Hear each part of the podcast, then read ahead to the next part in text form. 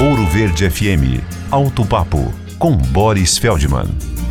Por que, com a chegada do inverno, com as temperaturas mais baixas, alguns carros flex se recusam a funcionar nas manhãs mais frias? Porque, ao contrário da gasolina, o etanol tem dificuldade em se vaporizar, em se transformar do estado líquido para o gasoso, em temperaturas abaixo de 15 graus centígrados. É por isso que cada carro flex tem seu sistema para resolver este problema. Os mais antigos com tanquinho de gasolina, os mais modernos com sistema de aquecimento do combustível. E quando este sistema falha, o motor custa pegar ou não pega Solução para resolver definitivamente este problema? Vai chegando o inverno, em vez de abastecer apenas com etanol, misture uns 20 a 25% de gasolina. Suficiente para resolver este problema até que chegue a tão abençoada primavera.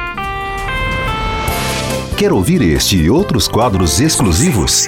Em Curitiba, sintonize 105,5 em FM ou acesse ouroverdefm.com.br. Disponível também nas principais plataformas digitais de streaming e redes sociais.